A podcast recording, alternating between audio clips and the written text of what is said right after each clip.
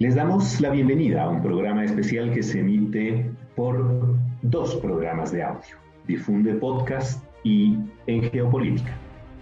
Esta decisión de hacer un programa especial es porque les queremos invitar a un intercambio de ideas sobre el proceso electoral que va a decidir quién ejercerá la jefatura de Estado de la República de Colombia para los siguientes años este domingo que viene. Hoy nos acompañan dos invitados especiales, pero también, obviamente, los dos directores y conductores principales de los programas de radio virtual y podcast. Así, quiero dar la bienvenida a Guillermo Ospina, director y conductor de Difunde Podcast. Actualmente nos acompaña desde Brighton, Reino Unido. Él es licenciado y máster en estudios políticos e internacionales de la Universidad del Rosario y está cursando un MA en International Security en Sussex, Reino Unido. Bienvenido, Guillermo. Hola Javier, hola a todos los oyentes de Difunde Podcast. Hoy estamos en un programa muy especial. Vamos a tener una discusión muy interesante sobre las elecciones en Colombia. Estamos en un momento que puede considerar para muchos histórico. Y esta es la idea de este programa. Vamos a estar encabezados con Javier, que nos va a estar conduciendo este programa y espero que disfruten este especial el día de hoy. La bienvenida también a Fernando Galindo. Él es director y conductor de En Geopolítica. Él nos acompaña desde Bogotá, en Colombia. Él es licenciado y máster en cooperación internacional y también ha hecho una maestría en estudios internacionales, ambas en la Universidad del País Vasco en España es consultor internacional para Organismo de Naciones Unidas en Políticas Públicas e Innovación. Bienvenido, Fernando. Hola, Javier. Como siempre, un gusto conversar contigo y bienvenidos a todas las personas que nos están acompañando en este momento, a nuestros panelistas invitados, así como a todas las personas que nos están escuchando a modo podcast en diferentes lugares del planeta. Como bien menciona Guillermo, Estamos en un momento muy interesante a nivel histórico y político de este país, de Colombia, y nos pareció muy interesante tener este especial, unir estos dos programas de análisis internacional, de análisis político también, y enfocarnos en el país en el cual, en este caso, hemos nacido. Y por eso se hizo muy pertinente. Estuvimos ah, teniendo una serie de conversaciones para ponernos de acuerdo en tiempos, en invitar a todas las personas para hablar de lo que se viene el próximo domingo. Una de las elecciones que será sin lugar a dudas muy clave e importante para el futuro político cercano de Colombia. Con lo cual, de nuevo, bienvenidos a todos, gracias y volvemos contigo entonces a La Paz para tener esta conversación. Gracias, Fernando. El día de hoy tenemos dos invitados de lujo. Nos acompaña María Juliana Jiménez. Ella es también internacionalista y está llevando adelante actualmente un MA en Environment Development and Policy en la Universidad de Brighton, en Sussex, en el Reino Unido. Bienvenida, María Juliana. Em, Javier, muchas gracias eh, a ustedes y a Guillermo y a Fernando por la invitación. Em, Gracias por el calificativo de lujo. Em, creo que, em, bueno, estos espacios me parecen súper valiosos, eh, muy pertinentes para el momento en el que estamos. Me parece, em, pues, la verdad, muy chévere que cada vez a mi manera de mi manera de ver más gente se interesa por lo que está pasando en Colombia, más gente se interesa por salir a votar, más gente pues tiene interés por todos estos procesos y, estos espacios pues son maravillosos para poder aprender, compartir opiniones y, em, y pues bueno, aquí estamos. Gracias. Gracias, María Juliana. Nos acompaña también Alejandro Toca. Él es administrador público, un magíster en estudios políticos e internacionales y actualmente está doctorándose en estudios políticos. Es profesor investigador del programa de Administración Pública del Politécnico Gran Colombiano y actualmente nos acompaña desde la ciudad de Buenos Aires, en Argentina. Bienvenido, Alejandro. Javier, María Juliana, Guillermo, Fernando, muy buenas tardes acá desde Argentina. Muy agradecido por la invitación y muy contento de estar acá de hablar de uno de los temas más importantes que está digamos, en, en la región durante las próximas semanas, al parecer. Entonces, nada, dispuesto aquí a, a charlar con ustedes acerca del tema y quedo a sus órdenes. Gracias, Alejandro. Bueno, como se han dado cuenta nuestras y nuestros oyentes, tenemos cuatro voces colombianas. Eh, y la mía es una voz boliviana. Algunos ya me reconocen porque en geopolítica soy un columnista permanente. Este programa se está conduciendo desde La Paz, Bolivia. Y justamente con los ojos fuera desde Colombia, es que voy a invitar a nuestros cuatro panelistas del día de hoy a reflexionar sobre el proceso nacional que les toca directamente a ustedes y a todas esos varios millones de personas que este domingo deciden quién va a conducir los destinos del gobierno de la República de Colombia por los siguientes años. Permítame darles una brevísima aproximación histórica a cómo siento y veo el proceso político actual de Colombia. El siglo XX caracterizó a Colombia por varios momentos de inusitada violencia y de acuerdo político a la vez. Probablemente el Estado colombiano y el gobierno colombiano es un ejemplo atípico de lo que habitualmente aconteció en el resto del continente, ya que durante fundamentalmente la segunda mitad del siglo XX, aunque también un largo proceso en, en, la primera mitad, después de la Guerra de los Mil Días en el, primer caso, en el segundo caso, y luego del periodo conocido como la violencia y una corta dictadura militar que puso fin a la violencia, un proceso histórico que siempre me llama la atención el cómo puede recibir un nombre de esa naturaleza, permitió el que se constituyan acuerdos políticos en los que dos grandes visiones político-partidarias del país decidan más o menos y de alguna manera concertada turnarse en el ejercicio del poder, transmitiendo una sensación de equilibrio y de estabilidad política que no era habitual en el resto del continente. Sin embargo de ello, evidentemente tuvieron que convivir también con otro tipo de realidades bastante complejas como la violencia del narcotráfico y la guerrilla también durante varios años. Los últimos años se produjo como varios y varios de nosotros eh, lo sabemos porque lo hemos visto en medios de televisión y de otros, de otros sistemas de comunicación, redes sociales y demás, se ha producido un momento de cuestionamiento social muy fuerte, muy potente a lo que acontece en Colombia.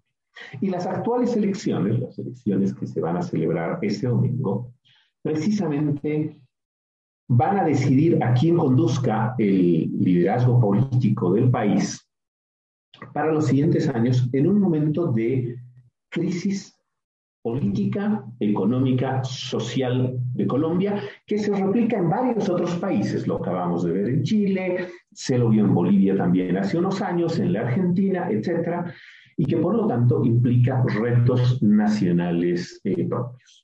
En virtud de eso, este domingo asisten a las, elecciones seis candidatos, que son Rodolfo Hernández, John Milton Rodríguez, Federico Gutiérrez, Sergio Fajardo, Enrique Gómez y Gustavo Petro. Y en general las encuestas están centrando las mayores votaciones en Federico Gutiérrez, Enrique Gómez y Gustavo Petro como eventualmente los candidatos entre los que se puede tomar la decisión, eh, liderando, de acuerdo a gran parte de las encuestas, la candidatura eh, que encabeza Gustavo Petro, ex alcalde de Bogotá, y que encabeza una propuesta política que está entrando, que entró al ruedo político un poco a romper ese equilibrio habitual entre dos grandes fuerzas políticas, incorporando una presencia desde la izquierda razonablemente, eh, razonablemente fuerte.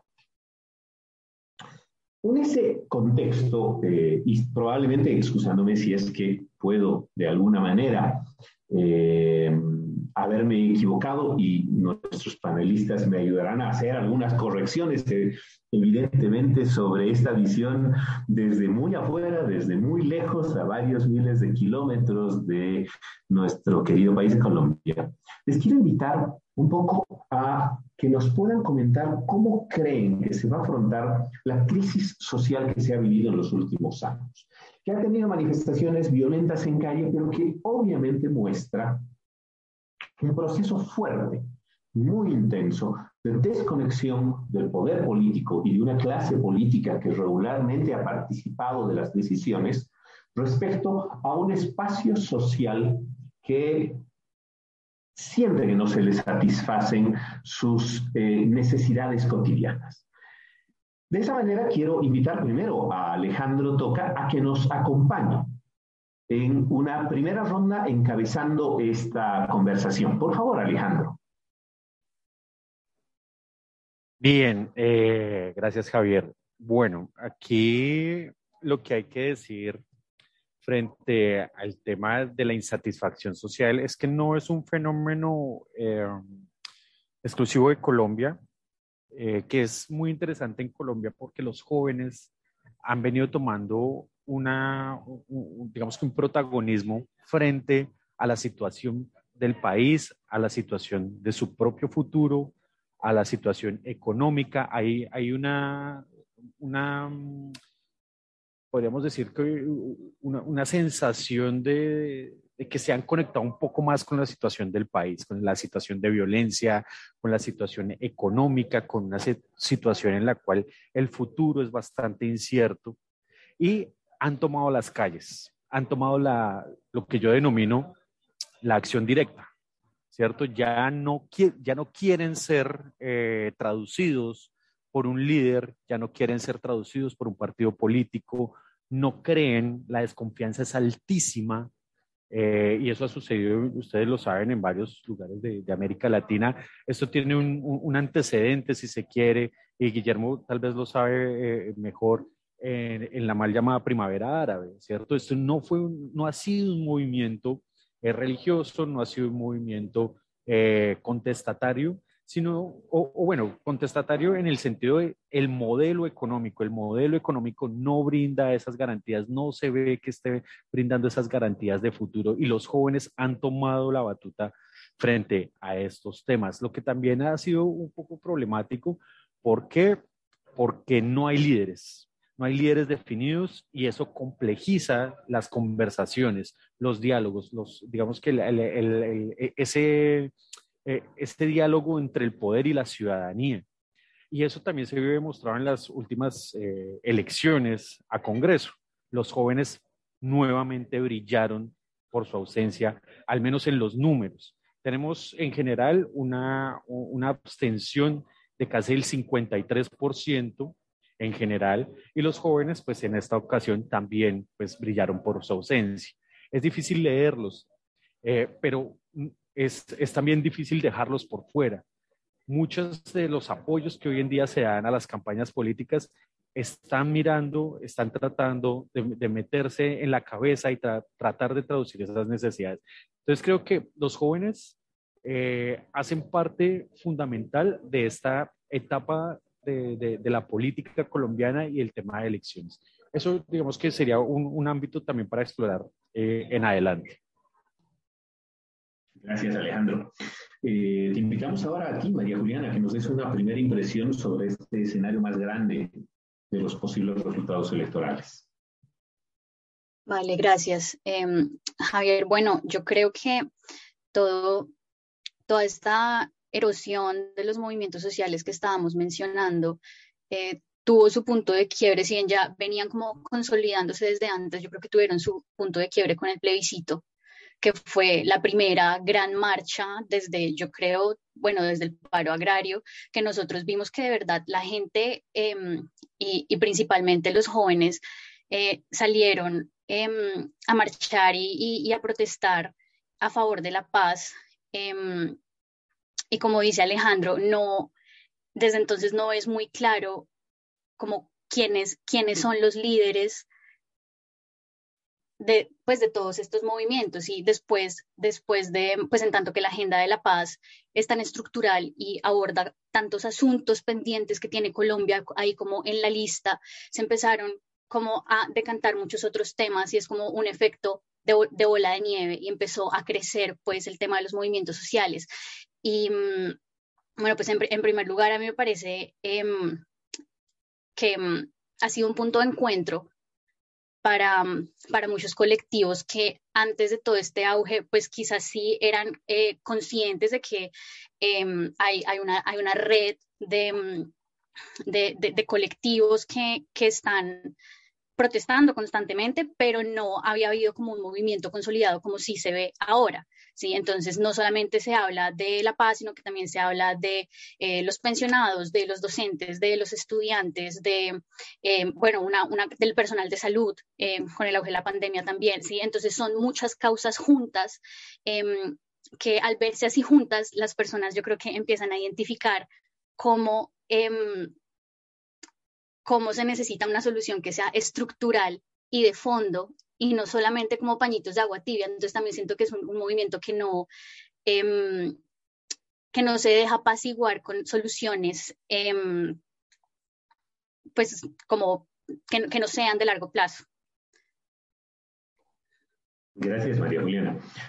Elementos importantes que además se replican en varios escenarios electorales y sobre los que también quisiera que puedan tanto Guillermo como Fernando incidir un poquitito la intermediación política de la voz de la calle, de la voz del colectivo, está cuestionada en general en gran parte del mundo. Y varias veces hemos reflexionado en los programas de geopolítica y difunde podcast sobre esas crisis de representación de los aparatos políticos, político-partidarios y en sus ejercicios de gobierno y, evidentemente una irrupción de muchos colectivos de actores, no necesariamente comprometidos a largo plazo o con dudas respecto a ese compromiso a largo plazo, cosa que también lo vemos en varios otros espacios de la geopolítica internacional, en el mundo árabe, las primaveras árabes fueron un claro reflejo de ello, o los procesos electorales, por ejemplo, de Europa de la última década también. Estimado Guillermo, ¿cómo percibes un poco y tratando de establecer unos puentes entre, entre el mundo geopolítico y la realidad colombiana que puede, respecto a qué puede suceder este domingo. Bueno, Javier, mm, yo quiero continuar la línea con, lo que vienen diciendo del tema de, de, los jóvenes y demás y las demandas de cambio. Y, y, a mí me parece, yo creo que para el oyente el problema decir es que todos los candidatos dicen yo soy el cambio. Y no sabemos exactamente qué es el cambio, o sea, ¿para dónde vamos a cambiar? Algunos hablan del salto al vacío que podemos dar si gana Gustavo Petro, de todos los movimientos activistas, de los temas que se están tocando en sociedad y cómo vamos a abordarlos, si hay cierto miedo en ese sentido. Y, y, es curioso porque aunque hay sectores que hablan de la continuidad y que se parecen y que reproducen las mismas formas de gobierno, yo creo que Colombia se encuentra en esa transición, en ese punto donde ni, estamos ni vamos a cambiar radicalmente, porque los, modelos estructurales está definido, ¿sí? Y hay algo que me parece interesante y quiero hacer un paréntesis ahí, es la participación de activistas, la candidata presidencia, eh, vicepresidencial Francia Márquez. Hay muchas críticas donde nos hablan de, bueno, ¿quién está hablando? ¿Quién va a llegar a gobernar? ¿La activista o un estadista? Porque si ella sigue haciendo como activista, no va a poder traducir otras demandas de otros sectores, porque solo se va a preocupar por su misma causa. Y eso puede ser un tema donde incluso he encontrado en otros sectores que causa cierto rechazo, porque dicen, ella solo se preocupa por sus temas, ella solo se preocupa por su tema racial, por su tema mujer, y bueno, y ella cómo habla el tema de los empresarios o de otros sectores que ya no representa. Eso es un poco cómo eso se va traduciendo desde la calle hacia el movimiento político.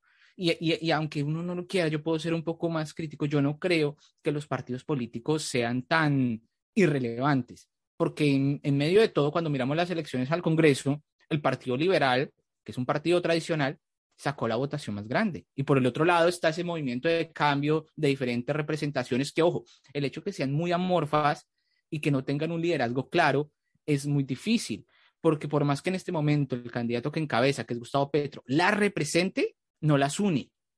Y esto es una alianza un poquito por conveniencia. Y eso es un poco cuando podamos mirar si eh, Gustavo Petro toma una dirección, ¿qué pasa con su movimiento? ¿Se puede desbaratar? ¿Le puede tener una crisis de gobernabilidad? Aún no sabemos cómo pueda funcionar eso y si el cambio se va a dar eh, rápidamente, aceleradamente o más bien moderado. Yo, yo escuchaba y cierro con esto, algunos movimientos feministas, que es un tema que se le critica mucho al candidato que encabeza, decían, yo prefiero un candidato, Gustavo Petro, moderado y, digamos, teniéndole las riendas, pero que nos encauce hacia el cambio.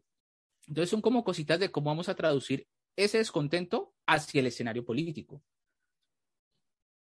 Gracias, Guillermo. Finalmente cerramos esta primera ronda de intervenciones introductores con Fernando. Gracias, Javier. Un par de elementos. Yo creo que este descontento social, que no es nuevo a lo largo de la sociedad colombiana, empieza a hacerse un poco más visible tras la firma de los acuerdos de paz. Los acuerdos de paz permiten al país, con todo lo que han tratado de irlos eh, impidiendo en su implementación en los últimos años, permitieron, abrieron una caja de Pandora que siempre ha estado allí, pero que no había sido tan marcada, porque eh, este es un país donde ha tenido grandes niveles de corrupción, grandes ineficiencias y grandes defectos a nivel de educación, salud, acceso eh, a oportunidades para los jóvenes, etcétera, etcétera, que siempre han existido, no son nuevos. Pero al sacar el elemento del conflicto armado o de las guerrillas, no del conflicto armado, de las guerrillas como tal, que pasara a un segundo plano, se permitió visibilizar mucho más estas problemáticas. ¿Y esto qué facilitó? Que el exigir los derechos, por eso la gente joven hoy en día tiene un gran papel, el exigir sus derechos ya no sea directamente mm, relacionado, como se hizo antes de la firma del acuerdo de paz, a la infiltración de las guerrillas. Aunque sigue siendo un discurso que algunos sectores siguen manejando, hoy en día el exigir derechos no está necesariamente como se intentó de una manera intencionada vincular a pertenencia a algún grupo armado. Entonces, esto fue uno de los, de los elementos que facilita que hoy ese descontento social que siempre ha existido tenga una mayor visibilidad. Dentro de eso, la historia de este país ha, vivido siempre una tensión a lo largo, desde que, somos una república, entre unas fuerzas conservadoras y unas fuerzas más liberales. Y no hablo en este caso de partidos políticos, aunque indudablemente hay, algún tipo de vínculo. Entonces, siempre como una, una tensión más conservadora de un corte mucho más reaccionario, más vinculada como a, a mantener, si se quiere, una suerte de jerarquización que ha existido en este país. Y cada cierto tiempo vienen unos destellos más liberales, que no hablo en este caso del Partido Liberal, ni mucho menos, sino de una cierta conjunción de fuerzas que hacen que avance este país de vez en cuando. Digamos que a nivel histórico ha habido varias, Creo que la última gran avance fue el del 91 y ahora estamos, la constitución del 91, y ahora estamos en un momento histórico donde esas fuerzas que están eh, buscando un avance de este país podrían dar lugar en este eh, escenario del 2022, lo cual implica eso. Vivimos en estos momentos una serie de tensiones de cambiar, no cambiar, por qué cambiar, aunque todo el mundo hable, como bien mencionó Guillermo, de cambio. Pero el cambio es, es un poco mucho más una tensión que siempre ha existido en este país y es el panorama que al final estamos viendo en las elecciones actuales. Yo soy el cambio. Creo que eso no solamente lo deben repetir los seis candidatos eh, en Colombia, sino seguramente absolutamente todos los candidatos en, eh, en todo el mundo y en todos los procesos, porque ahora realmente vivimos un momento de crisis de la concepción de la democracia con una fuerte sensación de que sí, probablemente es lo menos malo, pero se está poniendo cada vez más malo, no me siento representado y demás. ¿Qué cambios se pueden producir efectivamente en Colombia? Tratemos de ordenarlos un poco. En lo económico, el mundo se enfrenta a una guerra que evidentemente está generando crisis de alimentos, incrementos de precios de distintas eh, medidas. No terminamos de salir de la pandemia que ha lastrado económicamente a todos los países, más aún en Latinoamérica que tenemos economías sustancialmente más frágiles, aún siendo la colombiana, digamos, una de las economías probablemente más, eh, más fuertes y firmes eh, del continente.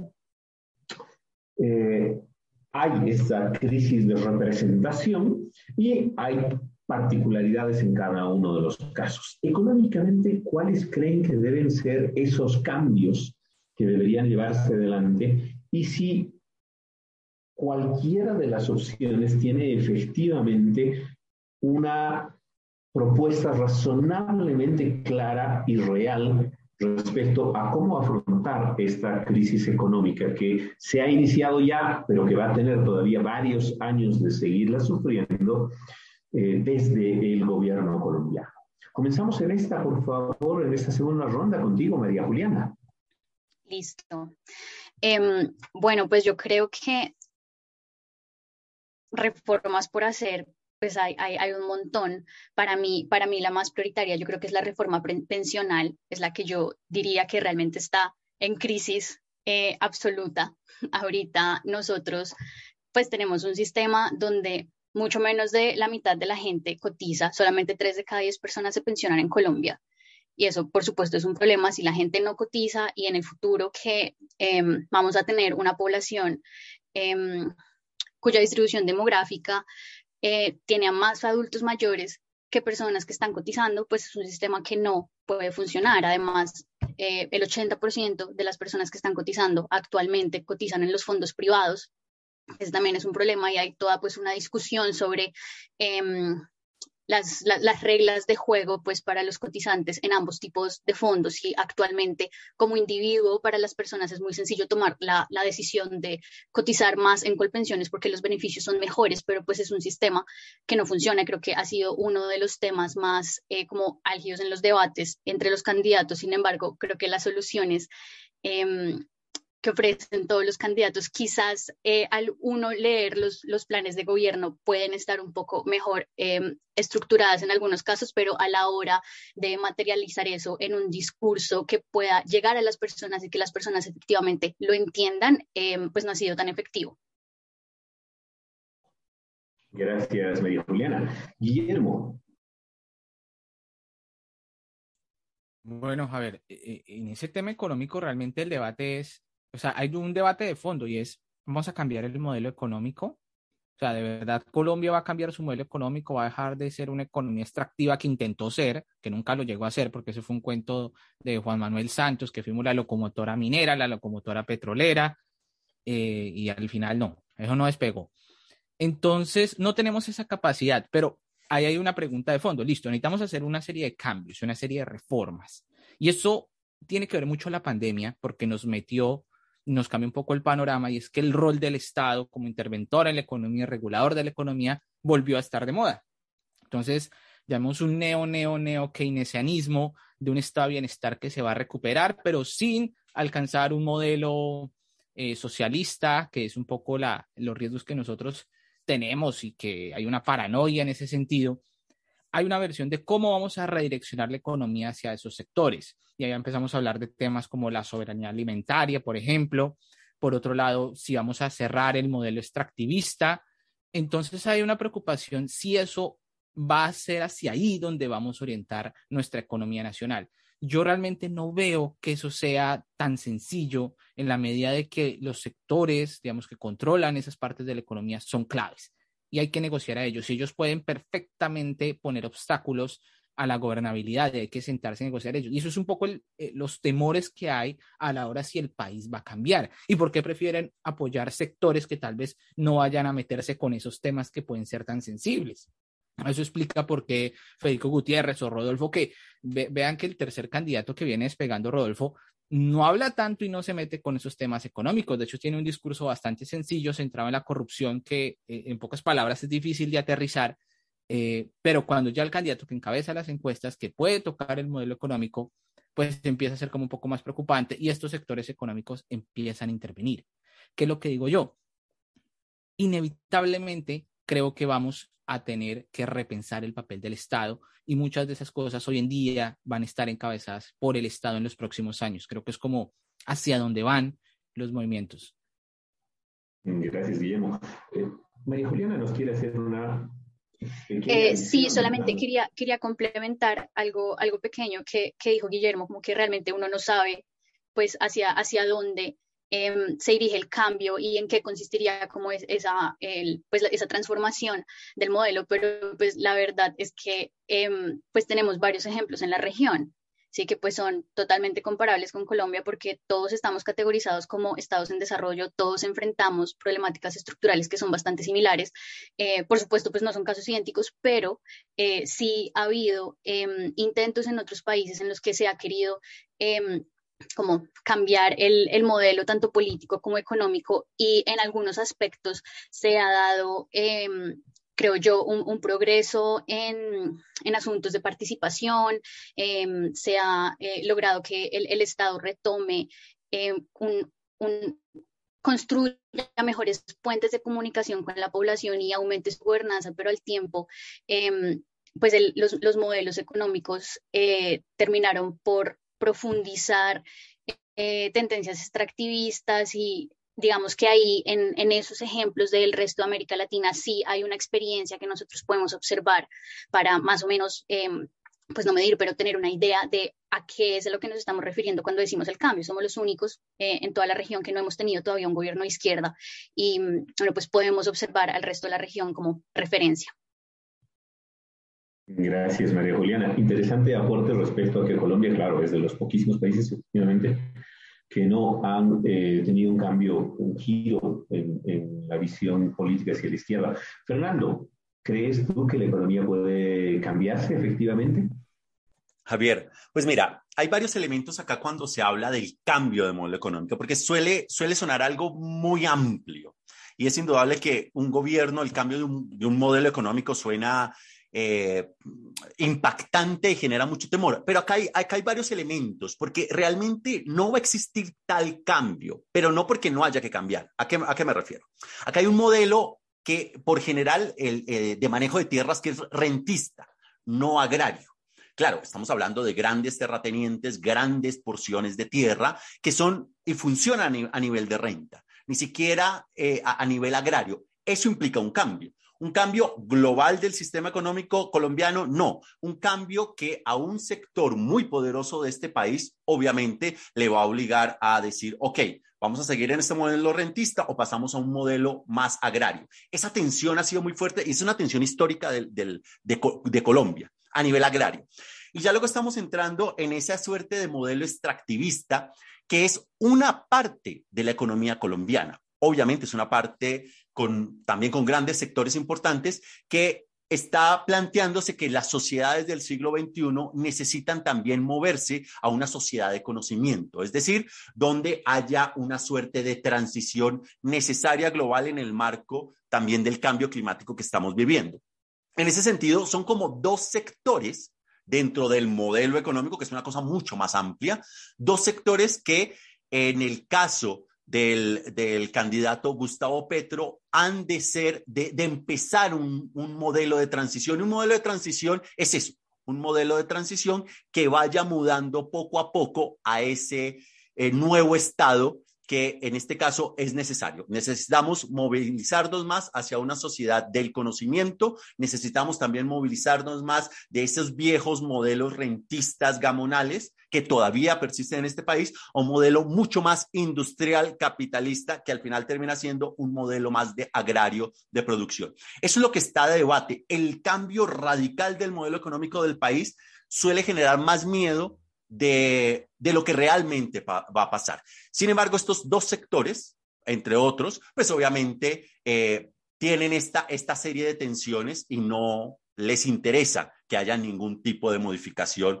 de, sus grandes fuentes de poder. Eso es una de las tensiones que están allí frente al cambio climático, eh, frente al, al, famoso cambio de modelo económico que genera tanta tensión en el país, que no es del todo cierto. Eh, antes de pasar con Alejandro y cerrar este segundo eh, grupo de opiniones, Guillermo nos quiere complementar también brevemente. Listo, no, muy brevemente y sobre lo que dice Fernando y, tocaba María Juliana. Miren, el, el gran tema ahí detrás es Colombia puede dejar de el sector petrolero porque ese es el gran debate. Colombia va a dejar de ser un país que explota petróleo, porque ahí es donde está la llaga lo que toca el candidato Petro y lo que se puede diferenciar de otros candidatos y la gran preocupación. sabemos que nosotros tenemos muchos recursos de la economía nacional que vienen del petróleo. Entonces ahí viene la pregunta. Entonces, bueno, tenemos programas maravillosos y cambios y demás. Bueno, ¿y dónde sale el dinero si dejamos de invertir en el sector petrolero que Colombia, así no sea una potencia, pues gana muchos recursos y es su exportación más importante. Entonces, ¿cómo vamos a suplementar eso? Y ahí viene mucha la crítica, que siendo una potencia en soberanía alimentaria, bueno, yo, yo sé que los expertos en desarrollo pueden eh, saber más, pero eso, el concepto de soberanía alimentaria es, es, es, un poco más complicado de alcanzar, lo que dice Fernando de la tecnología, lo que alguna vez propuso Sergio Fajardo de centros de investigación y demás, que suena muy bien, pero bueno, ¿cuánto nos toma eso? Entonces ahí es donde empiezan ahí a hilar delgadito, entonces dicen, ah, si quieren hacer todos esos cambios, pues necesitan permanecer más en el poder, entonces se va a montar una dictadura para cambiar el modelo económico y demás, y eso es un poco la lógica que se hace desde la derecha, ¿no? Pero, pero hay una pregunta que la izquierda no responde y que yo espero que mis compañeros eh, lo podamos responder y analizar es, bueno, y si no vimos del petróleo, ¿cómo transitamos en estos cambios? ¿Cómo ese modelo económico y modelo político van transformándose paralelamente? Yo, yo quisiera agregar solamente eso como para entender, porque eso es el panorama un poco de lo que preocupa sobre el candidato que va encabezando. Gracias, Guillermo. Eh, complemento una última cosa que me parece interesante eh, escuchar la opinión de, de, Alejandro y eventualmente si es que hay alguna cuestión. Efectivamente, hay un facilismo también en el debate y, y en, el, en, el, electoral eso se agrava de este es el diablo y viene a hacer esto o este es el diablo y viene a hacer no sé qué lo otro, ¿no? Y además entran, en el diablo entran las derechas y las izquierdas, desde las más radicales hasta las más eh, eh, alivianadas pero como varias veces se ha utilizado en los últimos años, ¿no? Es la economía, estúpido. La economía tiene una vida propia, ¿no? Tiene una lógica propia y por lo tanto esos cambios profundos, radicales y de irnos de un lugar al otro, eh, no es que se producen, como lo aclaraba hace un instante Guillermo, por magia. Por lo tanto, y con la sensación de ser colombianos, efectivamente, de haber eh, vivido una economía colombiana sabiendo que la magia no se hace y si se hace se puede caer muy rápidamente. ¿Cómo crees tú, Alejandro, que el devenir económico colombiano se va a dar en los siguientes años? Bueno, aquí hay que precisar y es que el próximo gobierno, cualquiera que sea, va a entrar con una deuda de por lo menos el 60 o 70% del PIB. Su margen de acción va a ser bajísimo. En términos de, de unas deudas fundamentales, unos puntos fundamentales como el sistema de protección social. Eh, María Juliana ya lo nombraba, una, una, de las partes que es, o uno de los elementos que es el tema pensional, pero también una reforma a la salud.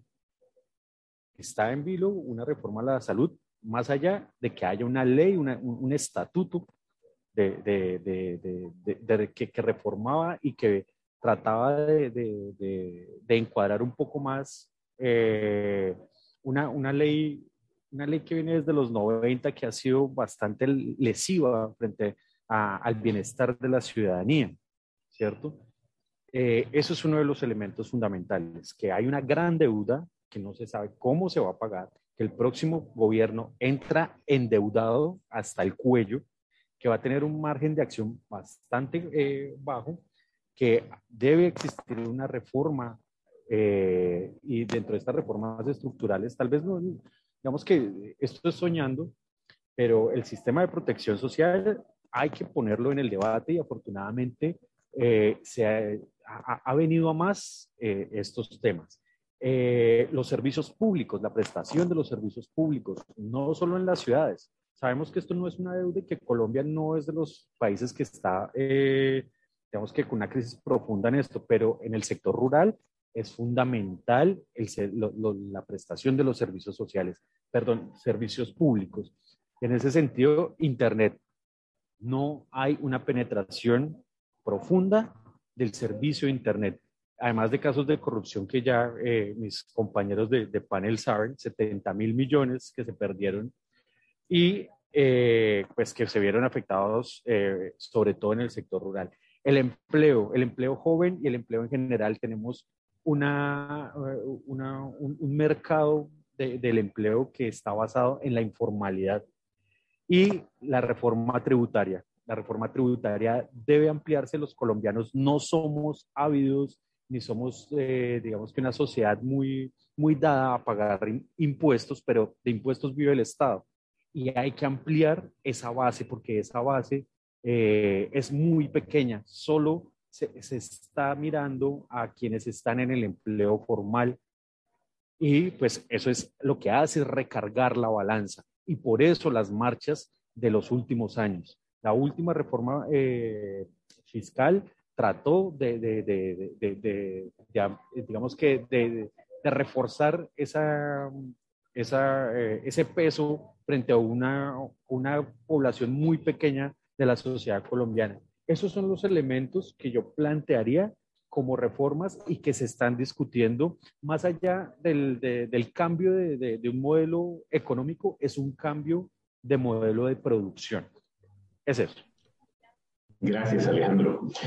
Eh, y lo que nos planteas, y seguramente para toda nuestra audiencia latinoamericana que nos escucha desde nuestro continente, pero también desde fuera de, del espacio latinoamericano, que están en Europa y en los Estados Unidos y en otras regiones, van a decir, Claro, es eso. todos los países, en cualquiera, desde México hasta, hasta la Argentina y evidentemente muchas otras latitudes, sufrimos de lo mismo, ¿no? Actualmente el presidente Duque está en una gira en, Europa. Eh, y estos días, justamente tratando de empaparme un poquitito, lo que sentía es que esa presencia del presidente Duque adolece de lo que nos pasa al resto, seguramente, de los países latinoamericanos y de los líderes latinoamericanos. Si bien somos 800 millones de personas, y por lo tanto más del 10% de la población de este planeta, eh, seguimos siendo todavía casi una anécdota en este planeta. Y cuando viajamos a los Estados Unidos o viajamos a Europa, es a donde habitualmente vamos a, a pedir algo, esencialmente asistencia económica, técnica, etcétera, volvemos con unas pocas cositas, promesas, etcétera, créditos, pero que definitivamente ratifican y refuerzan una posición internacional de Latinoamérica en general muy débil. En los últimos años, además, muy, eh, mucho más centrada en nosotros mismos, por un lado, satanizando lo que pasó en los países eh, que han tenido gobiernos del socialismo del siglo XXI, probablemente Colombia eh, con muchísima fuerza, porque la, la, enorme frontera común que se tiene con Venezuela, que ha hecho que millones de personas crucen esa frontera, muchos de esos millones, muchos centenares de miles de personas se queden en Colombia y otros eventualmente sigan a otros países obviamente ha convertido esa problemática de las relaciones internacionales en, una problemática clave. Pero nuestra incapacidad en general de relacionarnos con el resto del mundo, salvo por, para ver qué cositas conseguimos para lo inmediato, hacen, eh, refuerzan esa debilidad internacional. ¿Ustedes creen que va a haber algún tipo de modificación que pueda ser eh, interesante, que pueda ser, que nos, nos podamos imaginar que se den en los siguientes años en alguna de las posiciones políticas que eventualmente están lidiando ahora para hacerse con el cargo de presidente de Colombia. Comenzamos en este primer ejercicio invitando a nuestros dos conductores de análisis político. Comienzo con Guillermo primero. Hombre, Javier, estaba, estaba que me hablaba. Eh, bueno, acá hay un tema que se ha discutido mucho y, yo lo que voy a decir es, es, algo muy interesante. La agenda internacional aquí es, es, es, muy manejada de forma muy mal. Nosotros tenemos un problema con el servicio diplomático, la Cancillería, de que los cargos de canciller son favores políticos y eso ha sido una tradición en la historia colombiana. Pero cuando nosotros miramos el panorama de los candidatos, a excepción de la venezualización de la política colombiana, no hablamos de ningún otro tema internacional. Pero algo que sí hay que dejar muy de claro, sea izquierda o sea de derecha, Colombia es un país alineado con los Estados Unidos y eso era lo que aquí en la tradición se llamaba el, el, respique polum, ¿no? Y, el ejemplo es muy sencillo. ¿Qué pasó durante las protestas? ¿Qué pasó cuando se habló de los excesos de la policía? Lo primero que hicieron los, la oposición fue ir a buscar a los senadores demócratas, a decir, pronúnciense sobre la situación en Colombia, ¿sí? Un poco, e, es, y, y qué hacía un poco los colombianos apoyando a Trump, apoyando la lucha contra el narcotráfico, que el gobierno Trump apoyara la mano dura. O sea, siempre ha estado eso regulando las relaciones internacionales de Colombia y creo que esa tradición va a seguir. Pero acá hay algo que me parece muy interesante. Sobre el papel, otras personas, y uno en la conversación de la calle le dice, no importa, usted se le tiene que vender a Estados Unidos, o a Rusia, o a China. Y los países seguían según el que se vendan. Acá hay un tema interesante en las relaciones internacionales y es el famoso problema agente-estructura. Y es sencillo, o a mí me determinan los intereses de los países con los que me alío y yo actúo según lo que a mí me digan, o en segundo paso, yo me alío con uno según me interese, en un lado sí o en un lado no. E, eso puede ser un poco, y creo que Argentina, por ejemplo, le jugó muy bien a eso para esquiar al Fondo Monetario Internacional, y hay algún factor que tenemos que tener interesante, y es el papel de China.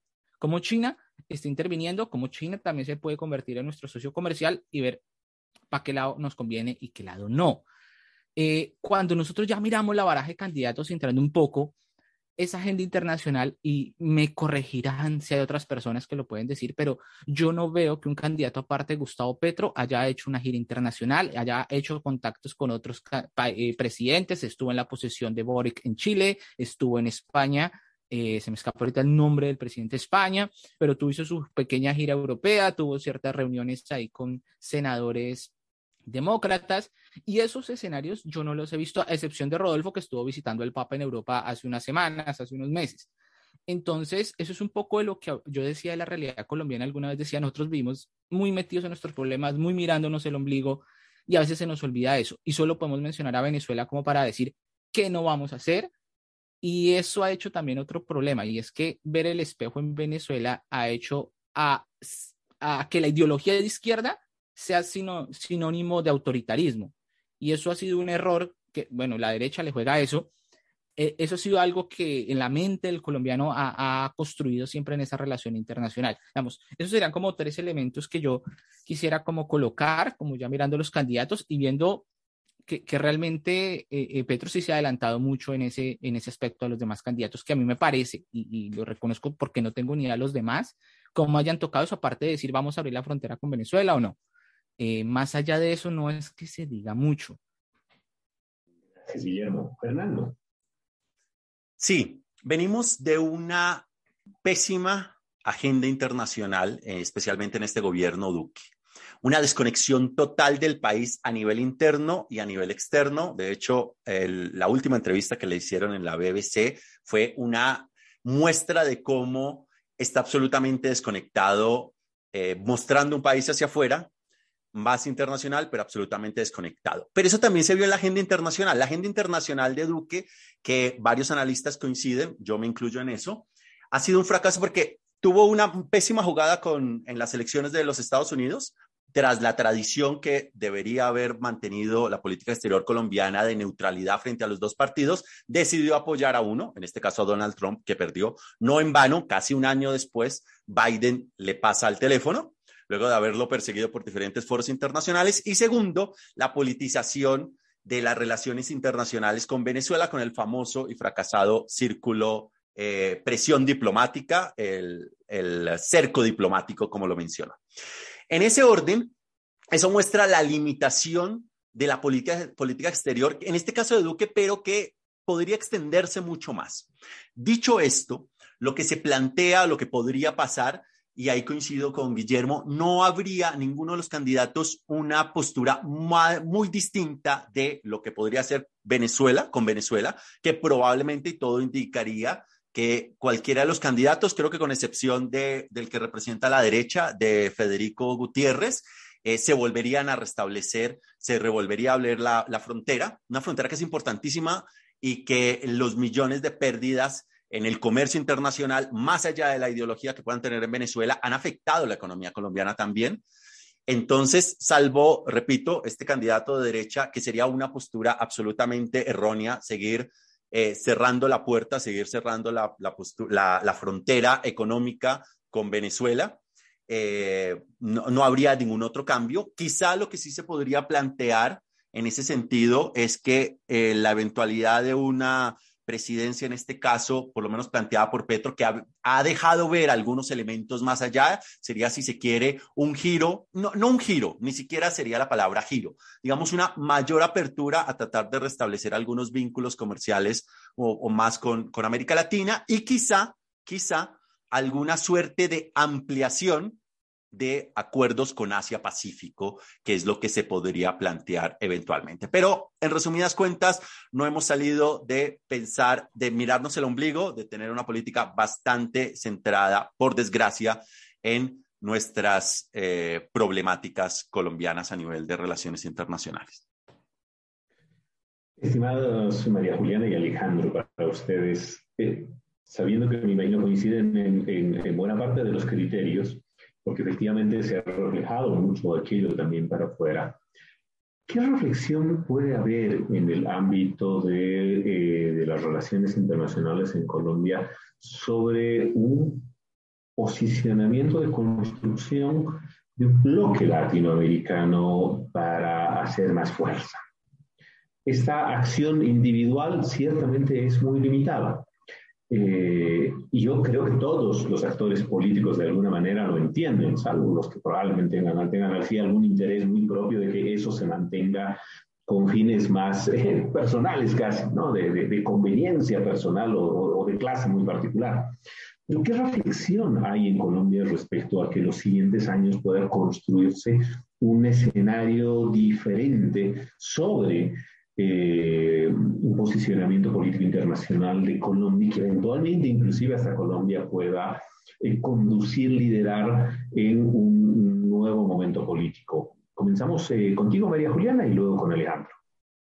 Listo. Em, gracias, Javier. Pues es que en, primer lugar, yo em, creo, pues de acuerdo con, con el análisis sobre, sobre la, la, diplomacia de Duque, que a mí me pareció nefasta, yo sí creo que em, la concertación del acuerdo de paz dejó una muy buena estructura en materia de relaciones internacionales y la diversificación de las exportaciones y la cantidad de eh, nuevos relacionamientos que estableció el gobierno de Santos en su segundo periodo fueron muy valiosos ¿sí? Empezó el Tratado de Libre Comercio con la Unión Europea, abrió consulados en Asia, em, estableció contacto con países con los que nunca habíamos tenido un diálogo económico como Trinidad y Tobago, como Turquía, Israel, em, intervino en la, en la reincorporación de Bolivia a la OEA y hay pues ciertos eh, aspectos de esa, diplomacia internacional que a mí sí me hacen pensar que hubo un cambio de lógica en nuestras relaciones internacionales y que de alguna manera em,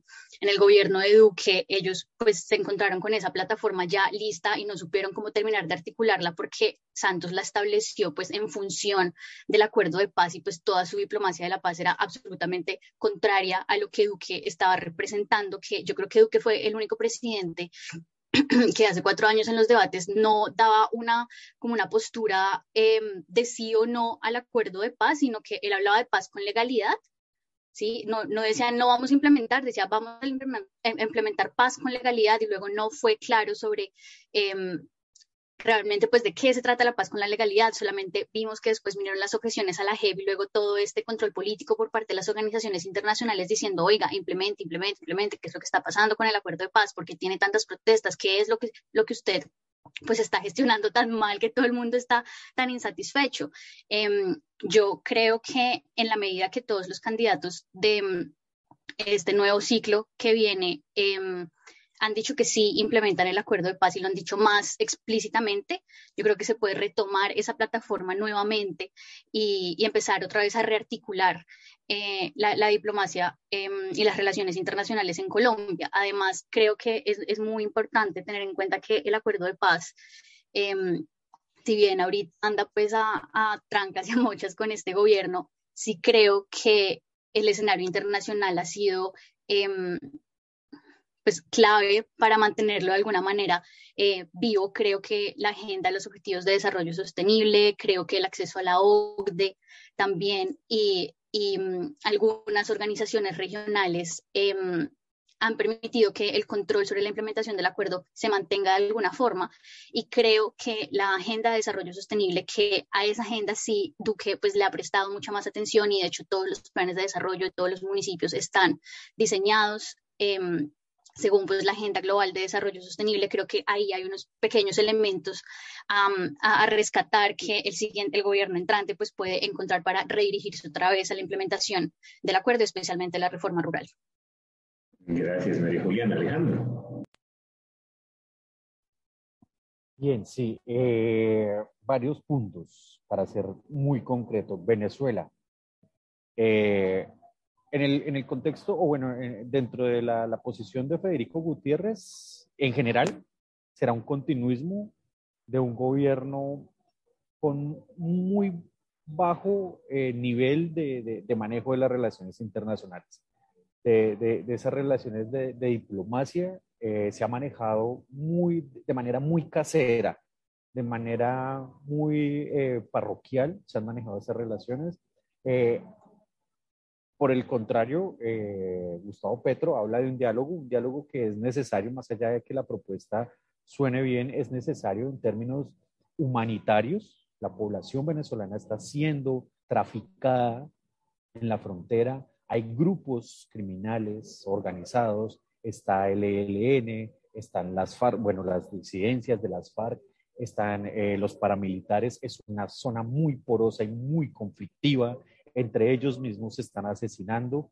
Eh, entonces, el diálogo es fundamental que se abra con el gobierno venezolano. Hay, habría que establecer algunas, unos límites, pero creo que el diálogo es fundamental. La Alianza del Pacífico, la Alianza del Pacífico tal vez muera en un, eh, eh, en un posible gobierno de, de, de, Petro, no porque no vayan a existir lazos entre Chile, Perú y México, sino porque esta alianza realmente no ha dado los frutos que se esperaban. El comercio entre los cuatro países es bastante bajo, pasa por un porcentaje que sería un margen de error y no ha funcionado. Con los Estados Unidos, las políticas o la política antidrogas hay que, hay que trabajarla. Decía, eh, si no estoy mal, Guillermo, hablar nuevamente de, restablecer esas conversaciones, eh, esa, esa neutralidad de, eh, que tenía eh, Colombia frente al escenario político interno de los Estados Unidos, eh, relaciones con posibles gobiernos de izquierda en la región, Lula, Boric, que no pasa por un buen momento, por lo menos de, de, de popularidad, pero pues esas son las transiciones finalmente. China es el segundo socio comercial de Colombia, es una realidad, ya está en Colombia, y hace parte de la economía colombiana, querámoslo o no, o sectores lo quieran o no.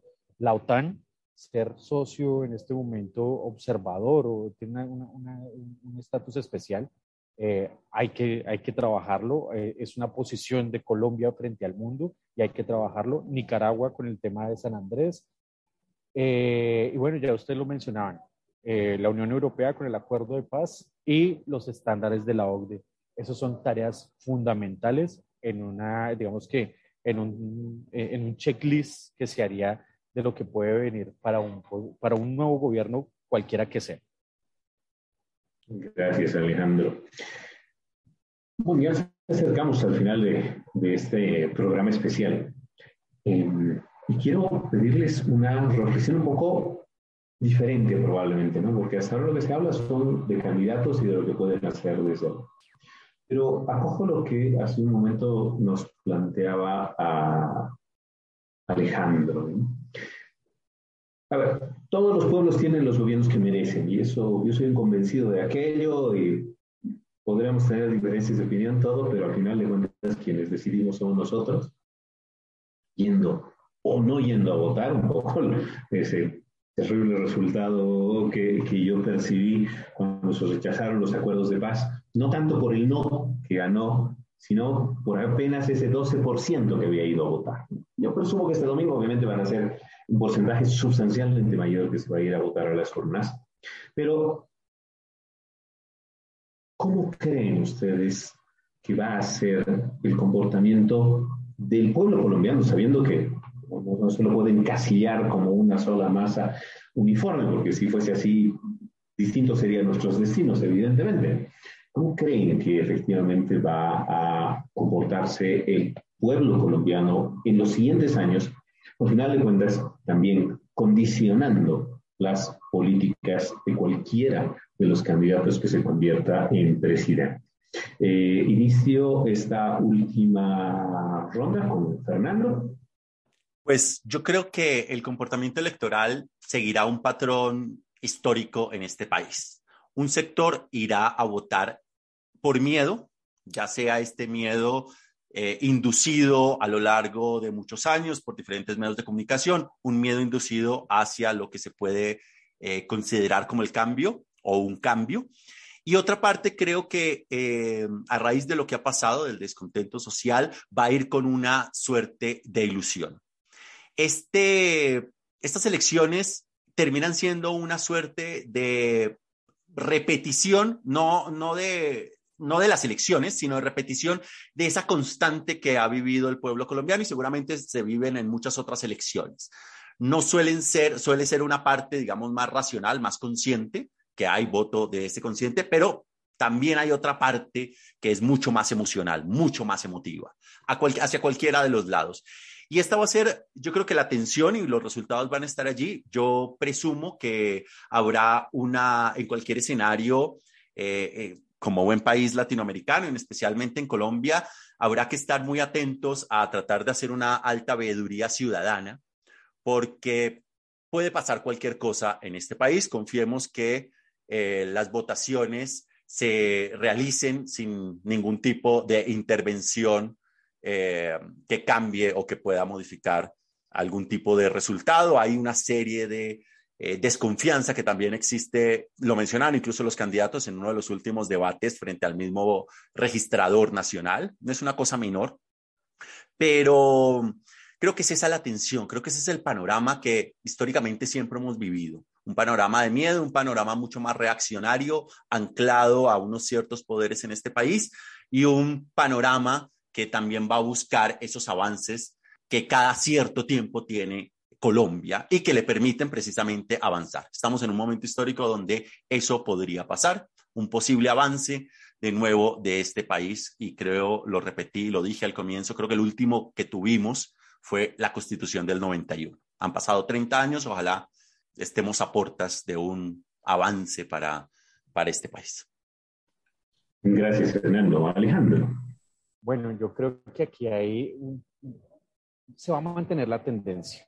Es decir, una participación baja, pocos van a decidir el destino de muchos, como siempre. Los jóvenes van a mantener su escepticismo, no hay quien los traduzca, eh, insisto, y hay un, hay un precedente, y esto pues digamos que va a ir en, en, en las discusiones posteriores. ¿Qué estaba en juego aquí? La institucionalidad del Estado, la confianza entre el poder y la ciudadanía que hoy en día, al día, eh, es decir, al día de hoy, la institucionalidad brilla por su ineficiencia, brilla por no generar confianza. La registraduría, el Consejo Nacional Electoral, con unas amenazas, de alguna manera, por algún eh, motivo, algún candidato lo dijo, creo que fue Petro, el tema de, de, de, una amenaza de cerrar votaciones, de impedir las votaciones del domingo. Eh, es decir, hay se, busca un cambio en términos de confianza frente a la institucionalidad y no lo hay. No lo hay. Eh, la institucionalidad ha perdido bastante fuerza, sigue en vilo su, su, su, su poder y eso se va, digamos que, a traducir en, en, esta elección también. La gente no confía en lo que vaya a pasar con las elecciones, lastimosamente. Con las instituciones como el ejército, con un general Zapatero amenazante, con un general Zapatero que participa en política, con una, procuraduría que se dedica a perseguir a ciertos, a, ciertos líderes políticos y a otros no. Eh, eh, hay una parcialidad. Entonces, la institucionalidad que se, que se busca o que se buscaría que estuviera aquí mucho más fuerte para ser garante de unas elecciones más eh, transparentes, pues brilla por su ausencia y por su ineficacia. Frente a Petro, diría que la desconfianza es tan alta en Petro que si bien tiene mayorías o una especie de mayorías en el Congreso, la ciudadanía va a estar muy pendiente de lo que haga o deje de hacer. Gracias, Alejandro. María Juliana. Em, bueno, para, para complementar el, comentario de Alejandro, yo creo que cualquiera de los resultados que vayamos a tener en las elecciones va a mm, exacerbar aún más la volatilidad que se, que se percibe en, en, en, Colombia. Siento que los movimientos sociales que, em, no todos, pero sí muchos em, están, están respaldando la candidatura de Petro.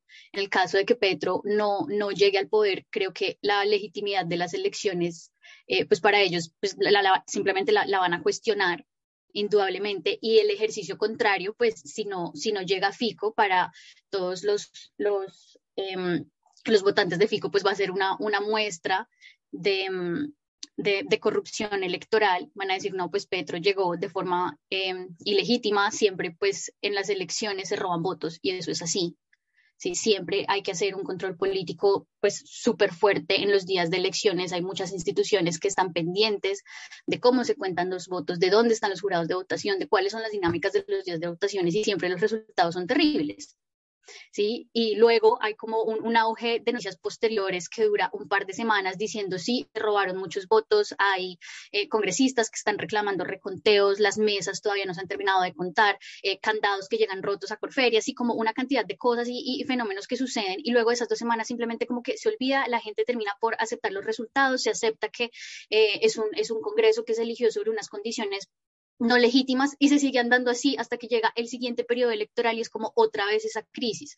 ¿sí? Sin embargo, em, no, sin embargo, no, pues creo, creo que eso va a ser así y, mm, y ahí también me, parece em, pues preocupante que em, si Petro llega, si Petro llega al poder, puede que eh, las personas que hoy se ven representadas en Petro se encuentren con que parte de su discurso puede estar eh, pues ligado al populismo, ¿sí? no hay garantía de que todas las promesas que Petro está haciendo realmente se puedan eh, materializar y ese, esa experiencia ya la tuvo la derecha con Duque y creo que esa fue la razón por la que esta vez eh, el Centro Democrático pues está apoyando a un candidato que no es expresamente líder eh, del partido, sino que era algo aparte del Centro Democrático como alternativo, además que es lo que está representando Fico y por eso pues los votantes se, se han... Pues han, han sí, pues ahora pues están, están apoyando a Fico y creo que eso también le puede, le puede pasar a, a las personas que hoy están apoyando a la izquierda y, y, a Petro en estas elecciones. Gracias, María Juliana. Guillermo. Bueno, yo después de, de escuchar a María Juliana, eh, me, me, queda la sensación de que que lo que se decía, ese peligro de pérdida de la democracia está ahí. Y de hecho no tiene que ver con los resultados, sino que tiene que ver es con la crisis de institucionalidad que generó el mismo gobierno Duque y que generó esas dudas sobre por qué tanto la izquierda como la derecha hoy en día pueden cuestionar y están en la capacidad de cuestionar los resultados. Y eso pasó siempre de agache y, y creo que es algo que no se ha reflexionado mucho al respecto, pero de lado a lado depende quién gane se puede acudir a ese discurso y ese discurso obviamente si es agitado de cierta manera puede conducir a la violencia, porque así más o menos, y, yo creo que Colombia está como que encontrando muchos puntos históricos que me parece irónico, ¿no? Que, que el partido al que, a la guerrilla a la que perteneció Gustavo Petro, pues nació de un fraude electoral y que hoy que llega presidente se hable de esos temas, pues me parece un poco simpático, solo por, por decirlo de cierto modo. Eh, yo, yo, estaba pensando un poco más, es, es en los nuevos fenómenos, eh, un poco qué ocurre si no llega la derecha, creo que sería un punto de cambio. Hoy en día como que se ve esa posibilidad con este candidato outsider llamado Rodolfo Hernández, eh, que todavía es un enigma porque no se entiende cómo es que hace campaña, cómo es que apela a las emociones de la gente. Y aquí hay algo interesante, y esas expectativas y esas emociones que tiene la gente, lo decía un poco Fernando, eh, normalmente en primera vuelta el voto útil no, no pega tanto. Uno normalmente en primera vuelta el, el, votante vota por el que mejor le parece de su aspecto racional y en la segunda vota en contra del que, del que no quiere que quede. Ese es normalmente el comportamiento. Ahora bien, hay una apuesta ahora y es cómo hacemos que estos resultados sean considerados legítimos, ¿sí? Yo no sé si se puede dar una victoria aplastante de Gustavo Petro y que eso nos ayude a, a las dudas. por eso yo creo que le apostaron a, ganar en primera vuelta, que fue la, apuesta del pacto histórico. Y ahorita que estamos aquí ya en el exterior y ya se abrieron las mesas de votación, pues, pues solo por hacer los resultados hay que medio se filtran así, que gente que ha participado en esos procesos, pues muestran que hay una ventaja considerable de, de Gustavo Petro en varios países eh, del mundo.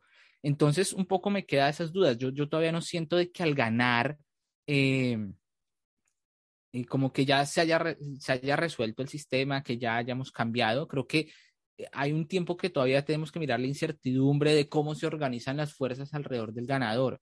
Creo que tenemos muchas esperanzas de cambio y creo que tenemos que estar más aterrizados de que no va a ser tanto como se espera ni para un lado ni para el otro. Gracias, Guillermo.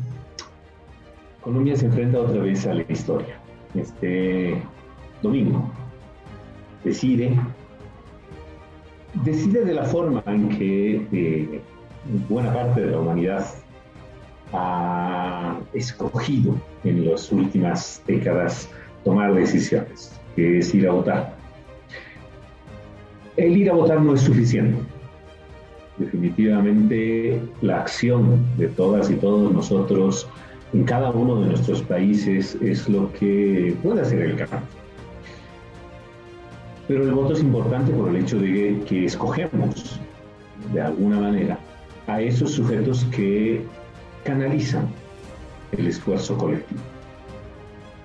De esta manera terminamos este programa especial y queremos eh, agradecer de especial manera a María Juliana Jiménez, que nos acompaña desde Brighton, en Inglaterra, Reino Unido Alejandro Toca, que circunstancialmente nos acompaña ahora desde Buenos Aires, a Guillermo Ospina, director y conductor de Difunde Podcast, y a Fernando Galindo, director y conductor de En Geopolítica. Estos dos programas de radio virtual podcasts que decidieron juntarse en un esfuerzo esta semana para reflexionar un poco sobre el futuro de Colombia.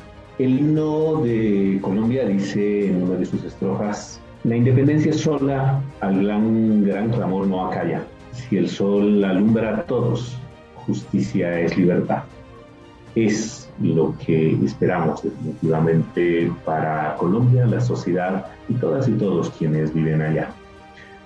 Muchísimas gracias, eh, Juliana, Alejandro, Guillermo y Fernando. Un gran saludo para ustedes y el mejor deseo para la decisión de este domingo y los siguientes años.